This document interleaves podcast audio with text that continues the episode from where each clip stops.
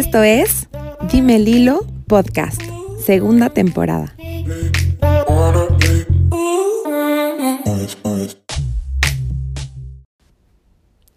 Hola, espero que estén excelente. Yo soy Lilo y les doy la bienvenida a mi podcast. Facilito constelaciones familiares, leo el tarot, estoy estudiando astrología de manera autodidacta y he tomado varios cursos de psicoterapia gestalt, psicoterapia humanista, enfoque centrado en la persona, reiki, registros akáshicos, EFT o tapping y más. El día de hoy estoy haciendo este episodio porque me imagino que ya se enteraron de lo que pasó con Ricardo Ponce y me parece importante pues contar un poco mi experiencia, porque yo tuve la desagradable experiencia de ir a uno de sus eventos. No un retiro, por suerte, fue nada más una plática que dio hace unos años. Y también hablar sobre estos falsos gurús y las técnicas de manipulación que utilizan este tipo de personas. También me pareció importante compartir em, o mencionar que el abuso no se da solo en ambientes espirituales, porque he visto que mucho de lo que se está hablando es que busquemos personas con títulos, personas em, profesionistas de la salud mental, que por supuesto que es importante poner nuestra salud mental en manos de alguien que está titulado, que tiene los conocimientos necesarios, pero también creo que hay terapias alternativas que son muy valiosas, que no cuentan con el título de una licenciatura, y creo que el problema no es la profesión, de este señor Ricardo Ponce, sino su falta de ética y que obviamente es una persona narcisista y sociópata.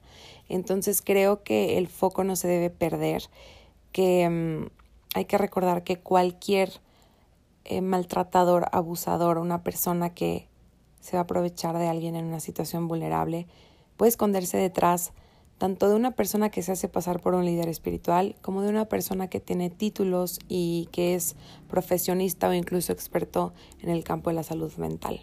Me parece importante dar mi, opinión porque eh, cuando compartí esto en mi Instagram de Dime Little Blog, vi como esta preocupación de, oye, pero ¿qué podemos hacer para evitar que esto pase? Oye, pero ¿tú qué piensas de este tema? Y por eso es que quise grabar un podcast sobre esto que está pasando.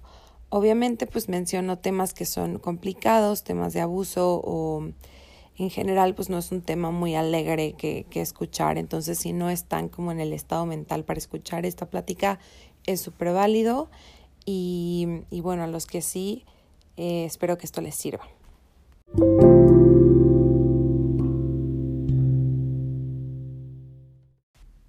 Pues no sé la verdad cómo comenzar este episodio, me parece un tema muy, muy duro, me parece un tema difícil de tocar, pero me preguntaron en mi Instagram, saben que somos una comunidad chiquita en mi Instagram, pero compartí sobre el caso de Ricardo Ponce, que seguramente ya escucharon, y si no han escuchado de este caso, búsquenlo y de verdad, si alguien que ustedes conocen sigue a este tipo o consume su contenido, por favor, compártanle la información de lo que hace. Es gravísimo, este tipo debería de estar en la cárcel.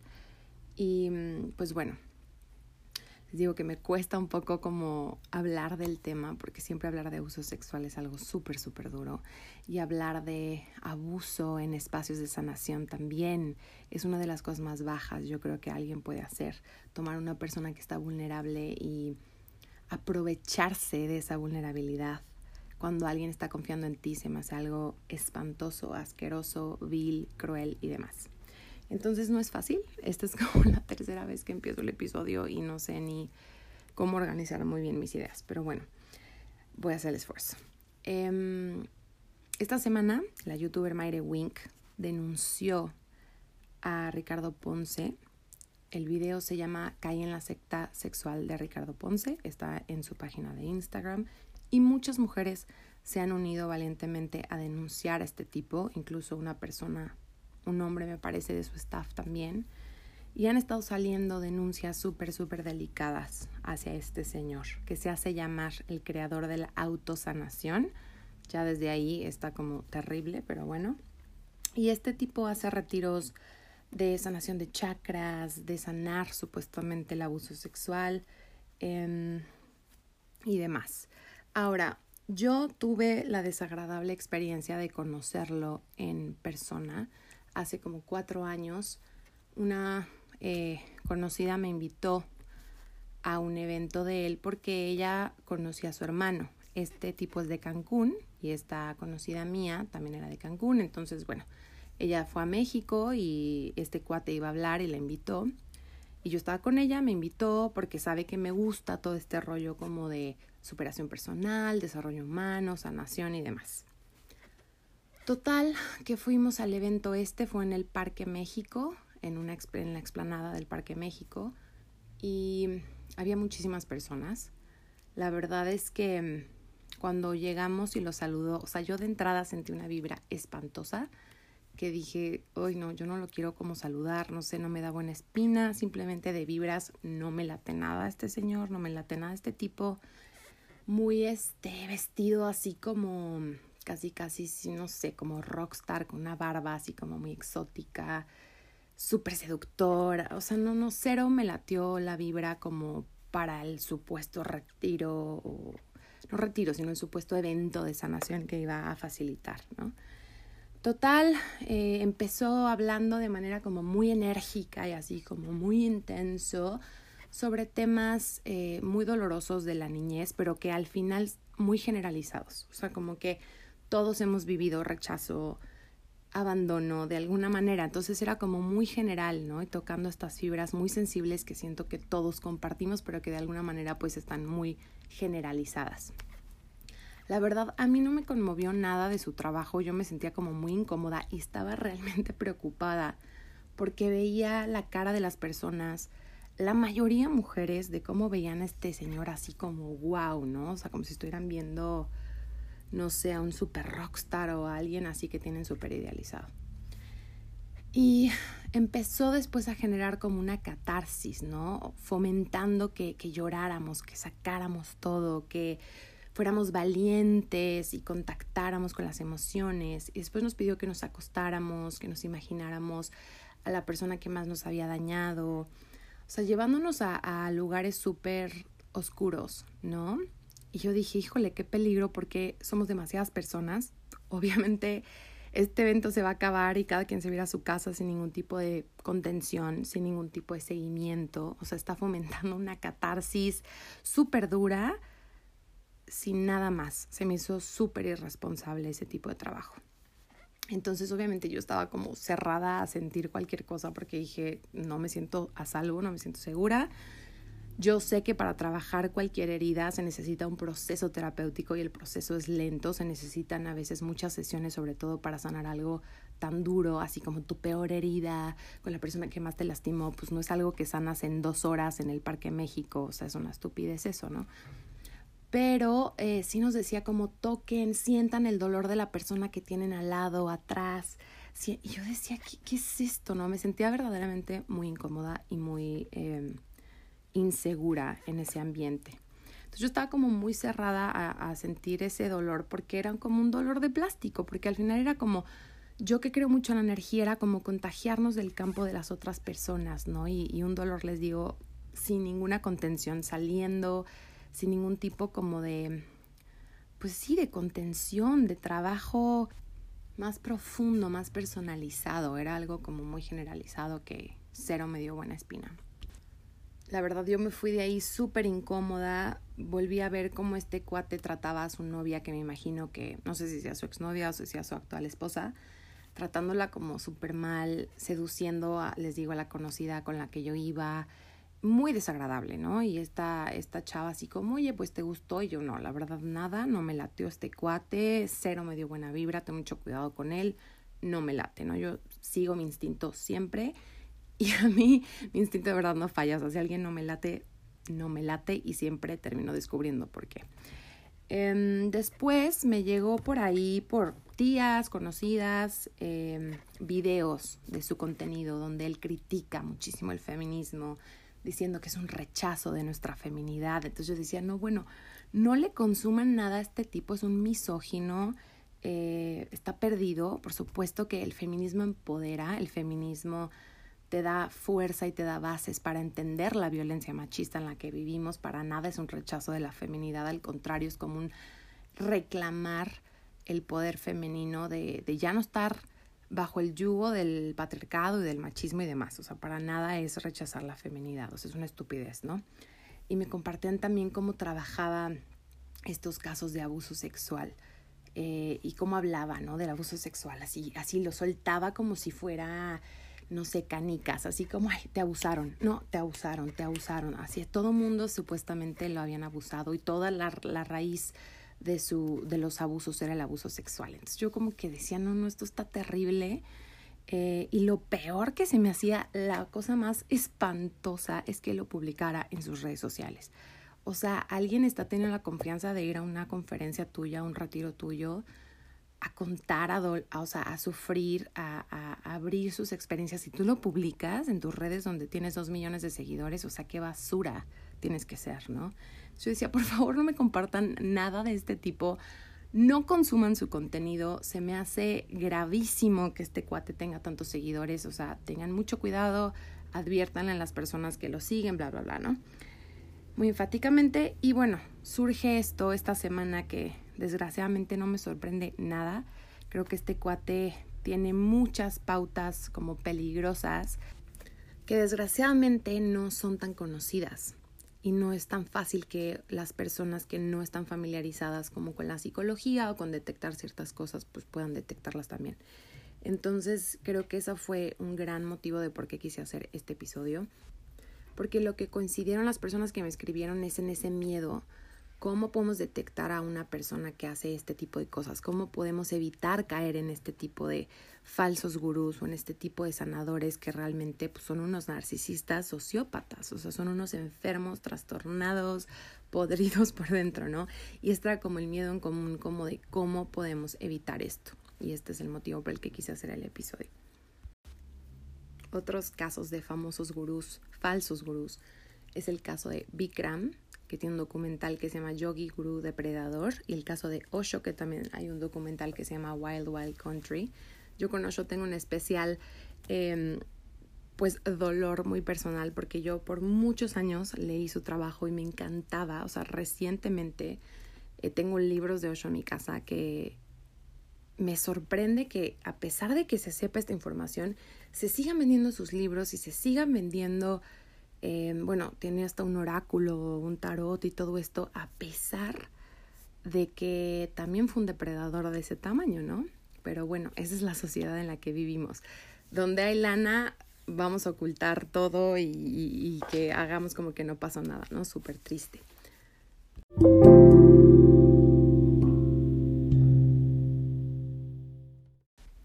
Bueno, ahora sí, me gustaría compartirles más información de cómo podemos detectar este tipo de falsos gurús, falsos sanadores, depredadores que se ocultan detrás de la sanación y demás. Ana Arismendi, que está como arroba Ana Aris con Z, compartió en su cuenta signos de alerta de supuestos terapeutas. Y los puntos dicen así. Uno, no cuentan con titulación oficial en salud mental que de esto voy a hablar más adelante porque yo ahí tengo un poquito como de conflicto. Eh, punto número dos, proclaman tener la clave o el secreto para resolver tus problemas en corto tiempo. Creo que esta es una gran señal. Como les digo, cualquier proceso de sanación de un trauma, de una herida, es un proceso y lleva tiempo. En una conferencia de dos horas, en un retiro de un fin de semana, no vas a sanar tu herida. Y alguien que te prometa esto te está mintiendo, te está engañando. Es una estrategia bajísima de marketing y de manipulación que, que pues bueno, no hay que creer. No hay recetas mágicas, milagrosas. Em, la sanación siempre es un proceso que lleva tiempo.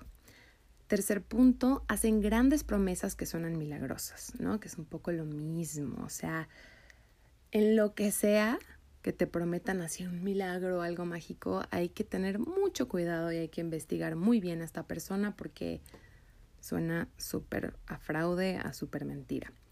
Punto número cuatro, sus intervenciones se basan en generar catarsis, que es justo lo que yo les contaba eh, al principio de lo que yo viví en su conferencia esta o en su plática esta que dio en el Parque México. O sea, claro que la catarsis es necesaria, pero la catarsis debe ser siempre con mucha contención, con mucho respeto, de preferencia en un lugar seguro, privado, ya sea en un grupo pequeño o en una sesión de uno a uno, y debe ser una sesión que va a tener seguimiento, que va a haber una contención personalizada.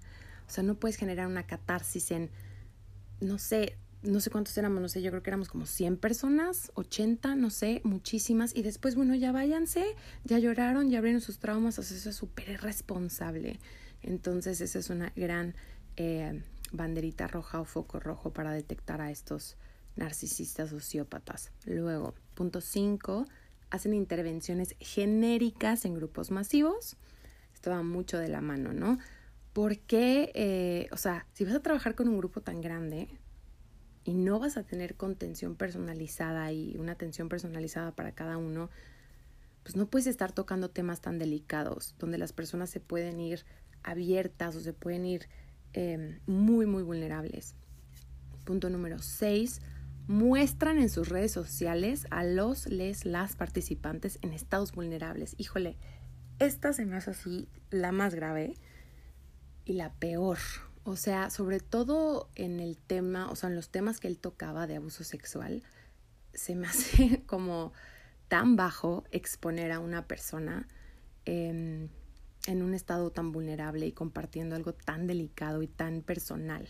Entonces, tengan mucho cuidado de estas personas eh, que, suben a sus redes eh, catarsis de las personas que van a sus eventos que los suben en estados vulnerables o compartiendo sus heridas, porque eso es una súper, súper red flag, súper foco rojo. Punto número 7, trabajan en un esquema de pirámide o similar. Yo me acuerdo mucho que hace unos años, no sé si eso todavía exista, pero una ex amiga mía se metió como a unos cursos eh, que decían algo así como 444, una cosa así y también terrible. O sea, me contó lo que hacían en el curso. Yo decía, ay, Dios mío, qué falta de responsabilidad. Los llevaban a tocar así sus peores heridas, con una catarsis como actuada, actuar literal su trauma. O sea, unas cosas súper irresponsables. Y la dinámica de este curso era como que tenías que invitar gente. Y, y, tenías que invitar cierto número de personas que pagaran por este curso y había, no me acuerdo, creo que cuatro niveles y tenías que ir eh, subiendo de nivel, invitando gente y pagando cada vez más. Entonces, em, o sea, alguien, a ver, alguien que de verdad es responsable y está comprometido con facilitar una sanación a otras personas, porque jamás, a ver, como terapeutas, eh, como sanadores, si quieres, jamás eres tú el que sana al otro. Y cualquier persona que diga, yo, yo te sano, yo te curo, yo te hago el milagro, hoy aguas, peligro, peligro. Entonces, una persona que está comprometida de verdad con, con que el otro sane, no, no va a crear como estas cosas de, a ver, invita más gente y págame más y dame, o sea, eso se me hace así como muy sospechoso, hay que tener como mucho, mucho cuidado, ¿no? Si una persona cobra un alto precio por sus servicios porque hay una gran demanda por trabajar con una persona, eso es completamente diferente, porque tampoco es que no deban de cobrar. Pero si hay como una dinámica de, a ver, consigue gente, mete gente, si no, no puedes seguir con tu proceso y te cuesta más caro y no sé qué, sí es como, a ver, sospechen mucho de ese tipo de cursos y de ese tipo de dinámicas porque no, no, no, hay algo, hay algo sospechoso ahí. Siguiente punto que comenta Ana Arismendi es, son seductores, elocuentes y rockstars. Creo que este es un gran punto.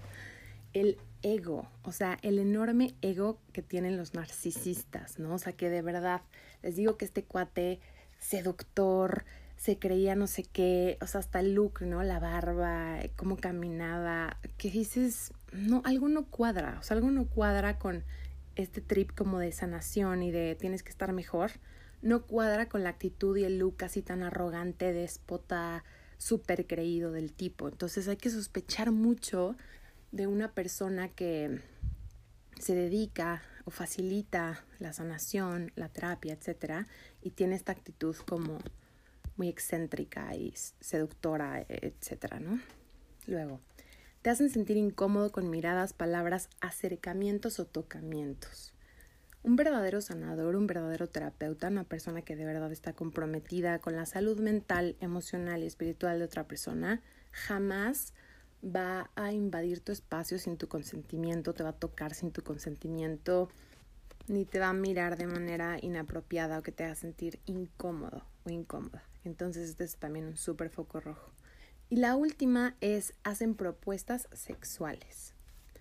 Una persona que tiene ética que se dedica al mundo de la sanación o de la terapia, jamás va, o sea, jamás va a proponerle a alguno de sus clientes o pacientes eh, una propuesta sexual. O sea, no tiene absolutamente nada que ver. Hay que sospechar muchísimo.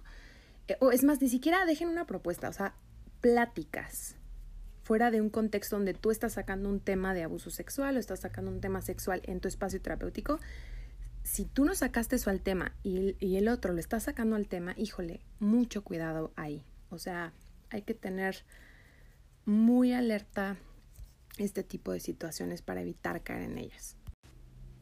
La cuenta arroba de machos a hombres comparte un post que me parece importante mencionar, porque bueno, habla obviamente de la denuncia que hizo Mayre Wink y menciona lo siguiente, abuso de poder masculino. Ricardo Ponce no es el primero en abusar de su posición para violentar y en este caso para abusar sexualmente de otras mujeres.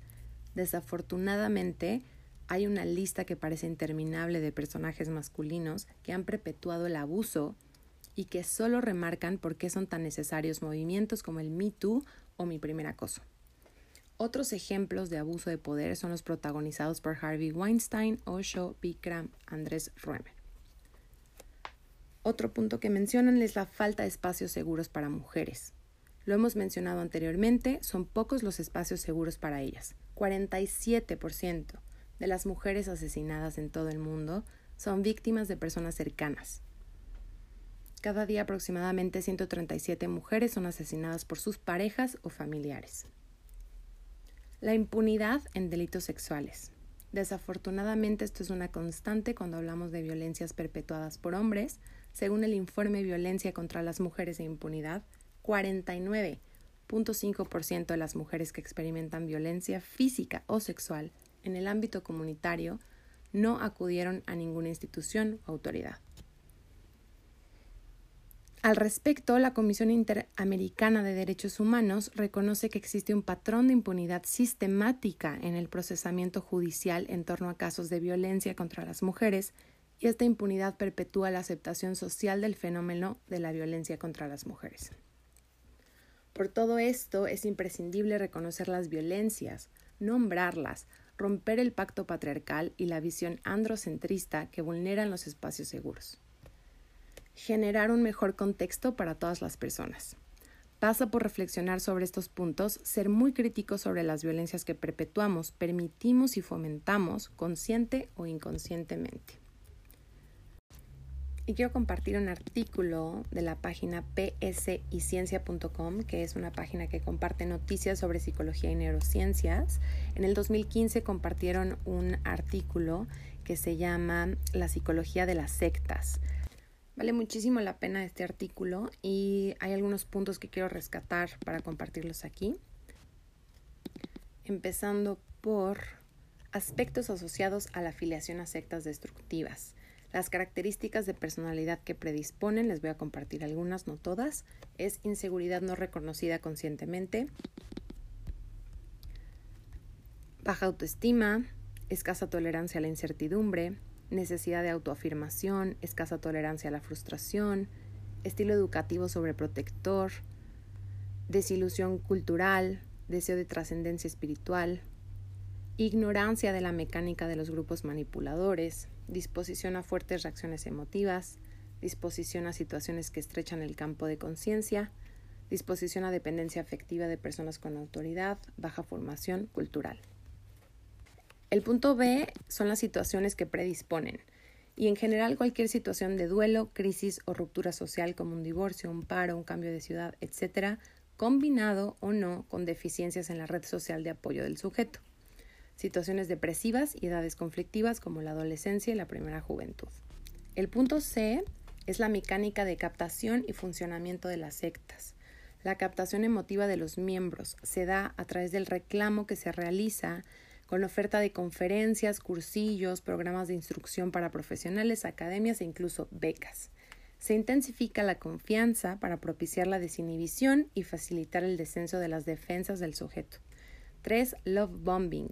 Conductas continuas de afecto físico y apoyo emocional al nuevo miembro. Y la cuarta es que se producen estados de regresión a la infancia y así se induce dependencia sin culpa y compromiso con el grupo. Que todas estas cosas las hace este cuate. Ahora dice mantenimiento en el grupo. Protección de autoestima, pertenencia al lead superior, los elegidos, que me parece que este cuate tenía como grupos VIP o una cosa así.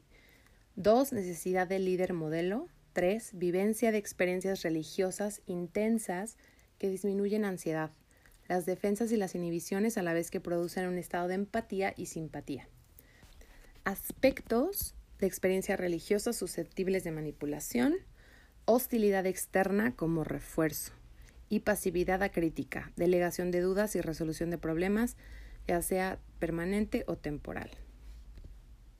Los mecanismos de indoctrinamiento llevan a la ruptura de la identidad y la aceptación de la nueva identidad a través de sentimientos de inferioridad, culpa por sus vidas anteriores y temor de consecuencias de su negativa a seguir en el grupo. Ocupación sin descanso para no dejar tiempo a la reflexión. Ignorancia colectiva sobre la insatisfacción de otros, aislamiento del entorno exterior, inclusión en entornos de firmes seguidores para fomentar impresión de unanimidad y armonía, y discurso ortodoxo. Los mecanismos de inhibición de capacidad cognitiva o el famoso lavado de cerebro coco wash brain wash producen cambios de actitud, pensamiento y conducta, es decir, una adaptación social inconsciente basada en técnicas de desestabilización personal, alteración drástica en la interpretación del pasado y presente y fuerte sentimiento de dependencia. Las técnicas psicológicas y fisiológicas son las fisiológicas son la hiperventilación, la repetición de conductas motrices, los cambios de dieta, alteración en el sueño, estrés o manipulaciones corporales para producir estados de desconcierto y sugestionabilidad que faciliten la manipulación y las técnicas psicológicas son el trance, la hipnosis y las manipulaciones emocionales. Estos son los puntos que me parecen más rescatables del artículo, pero les invito a que ustedes lo chequen por su propia cuenta, a ver qué les hace figura a ustedes. Me parece importante eh, comentarlo porque les digo muchas veces caemos en este tipo de personas no porque seamos tontos o porque no sé, o sea, no solo porque estamos muy vulnerables, sino porque no tenemos la información que nos ayude a detectar este tipo de sociópatas. Y por eso me parece importante compartir un poco de, de, qué dinámicas utilizan para, si reconocemos este patrón, pues estar como muy sospechosos de, de este tipo de trabajos y de este tipo de personas.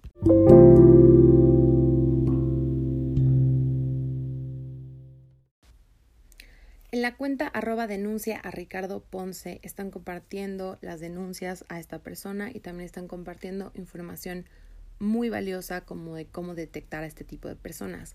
Me parece importante mencionar una cosa y por eso no solo se llama falsos gurús, sino también abuso en el espacio terapéutico, porque un común denominador que yo estoy viendo en esta, pues en la forma en cómo están hablando de esta situación, es que acudan o vayan con personas que tienen un título, que son psicólogos, que son psiquiatras, que son profesionistas, como si esto no sé, se me hace como una falsa mantita de seguridad, porque aquí en México, de verdad no tan lejano, tenemos el caso de Gabriel Vallejo, que es un psicoanalista de Guadalajara muy famoso, que abusaba sexualmente de su hijastra y de sus eh, pacientes y consultantes.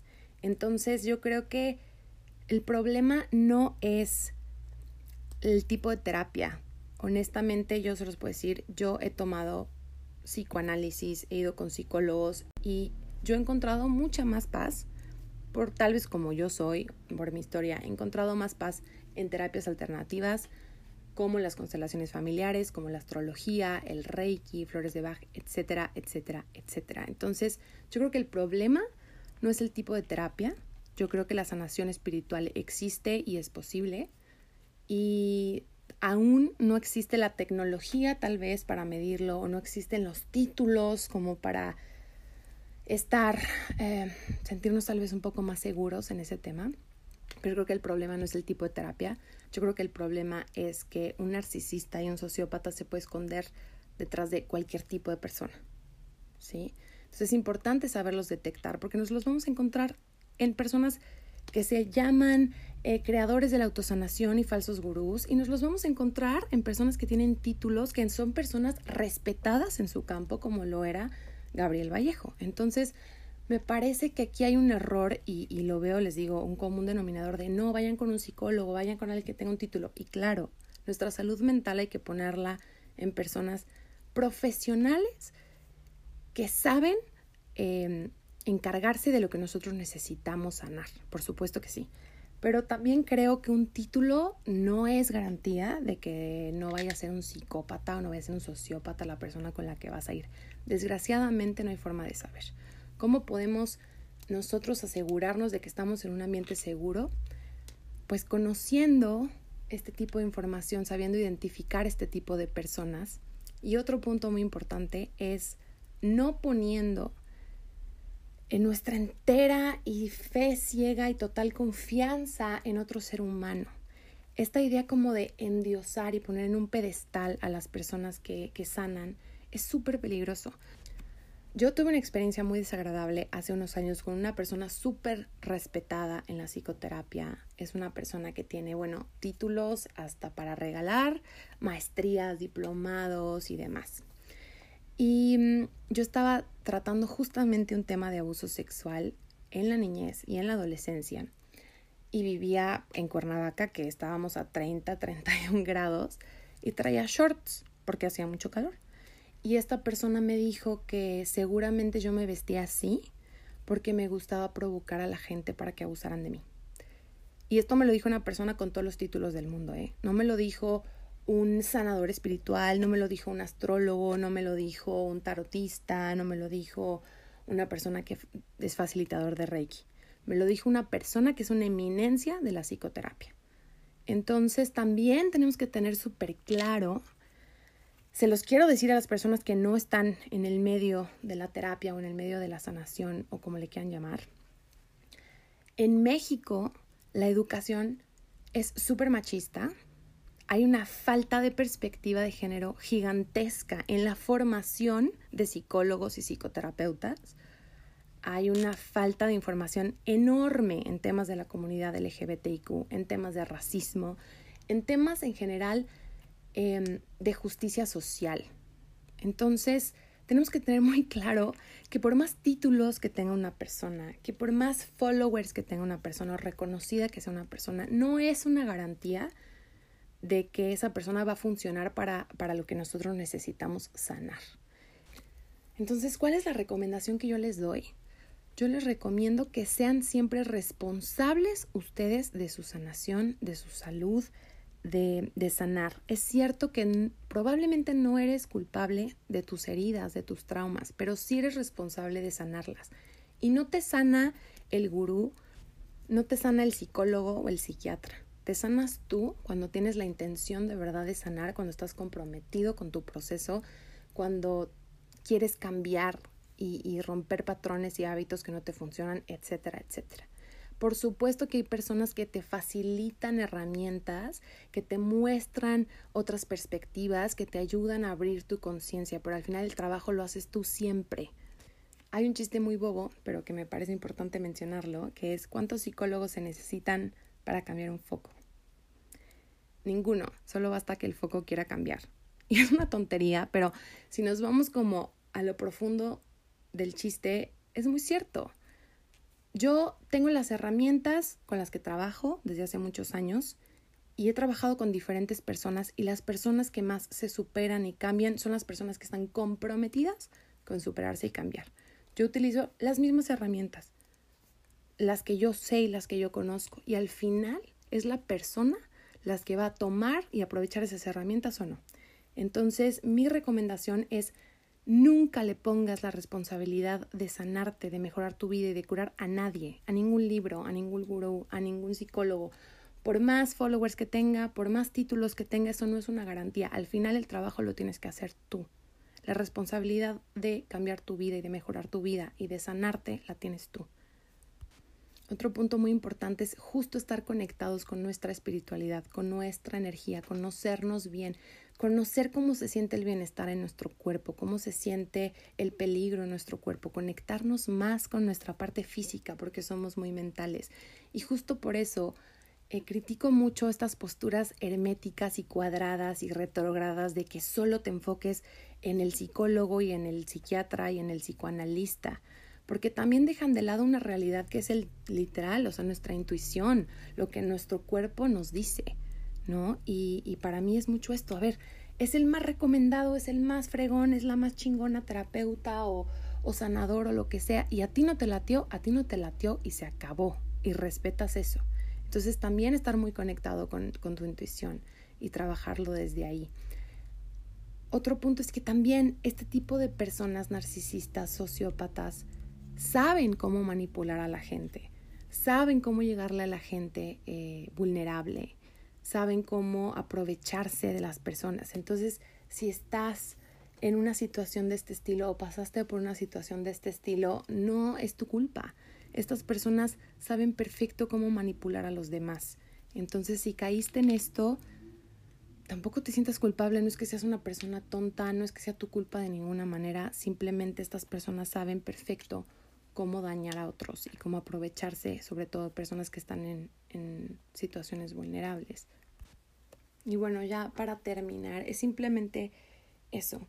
El abuso em, existe no solo en el ámbito espiritual, no solo en el ámbito de las terapias alternativas, existe también en el espacio terapéutico con personas que tienen títulos, que tienen cédula profesional, que tienen maestrías y que tienen doctorados no es una garantía que una persona tenga un título que no te va a lastimar, que no se va a aprovechar de ti. O sea, un narcisista y un sociópata, lo reitero, se puede esconder en cualquier tipo de persona. En un médico respetado, en un psicoanalista respetado, en un psicólogo respetado. Tampoco es una garantía y creo que aquí el error es estar criticando el tipo de terapia que prometía este, este señor Ricardo Ponce y no en responsabilizarlo a él como narcisista y como sociópata, aprovechándose de las personas, disfrazado de un falso gurú, disfrazado de un creador de la autosanación. Yo de verdad creo que el problema no es la terapia, sino es la persona, y en este caso es Ricardo Ponce, el que es responsable de todo lo que ha hecho. Y no hay que confundirlo porque el problema no es la sanación espiritual, el problema es la gente que detrás del personaje que se escondan abuse y se aproveche de personas vulnerables.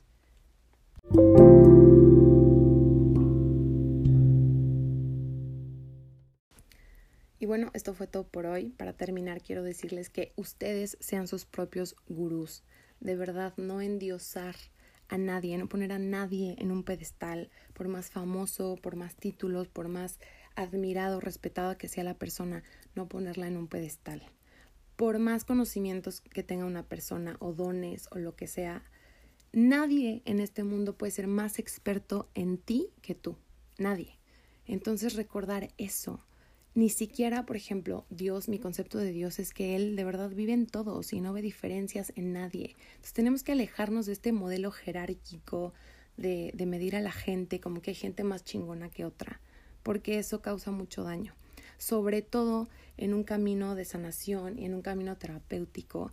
Hay que alejarnos de este movimiento como vertical y hay que acercarnos más a algo más horizontal, donde la persona te ayuda desde, desde su humanidad, ¿no? No desde esta arrogancia y prepotencia de yo con mis conocimientos te voy a sanar. O sea, hay que alejarnos de eso, porque de verdad, para mí eso ya es anticuado y es retrógrada y no funciona y hay que acercarnos a personas que están más empapadas de los movimientos sociales que estamos viviendo de este despertar colectivo que estamos viviendo. Hay que acercarnos a personas que saben sobre temas de racismo, sobre temas LGBTIQ, sobre temas de feminismo, que tengan perspectiva de género en lo que sea que hagan, ya sea que sea un psicólogo, que sea un sanador o que sea alguien de Reiki o que sea un psiquiatra, da igual, hay que acercarnos a personas que tienen esta sensibilidad y esta conciencia social. Eso me parece también importantísimo, porque una persona que es capaz de empatizar con situaciones que igual no lo tocan, seguramente vas a ser una persona en la que probablemente puedas confiar un poco más. Y también recordar que pues nada es una garantía, ni los followers, ni que sea súper recomendado, ni que sea una eminencia bañada en títulos. Nada es una garantía. Las personas enfermas, narcisistas, sociópatas y trastornadas se ocultan en todo tipo de personas. Entonces tengan mucho cuidado, conecten mucho con ustedes mismos, con los que les hace sentir bien, con lo que no los hace sentir bien, para que si algo no les late, huyan de ahí. Aunque a la amiga le encante, aunque la mamá te lo recomendó, aunque lo subieron en tu programa favorito, da igual. Si a ti algo no te late y no te vibra bien, vete de ahí. Y bueno, mis redes están abiertas, arroba blog en Instagram, Facebook y Twitter y en dimeliloblog.com. Por ahí podemos conectar también. Y les deseo una excelente semana. Gracias por escucharme. Esto fue Dime el Hilo Podcast. Te espero el próximo jueves a las 7 pm.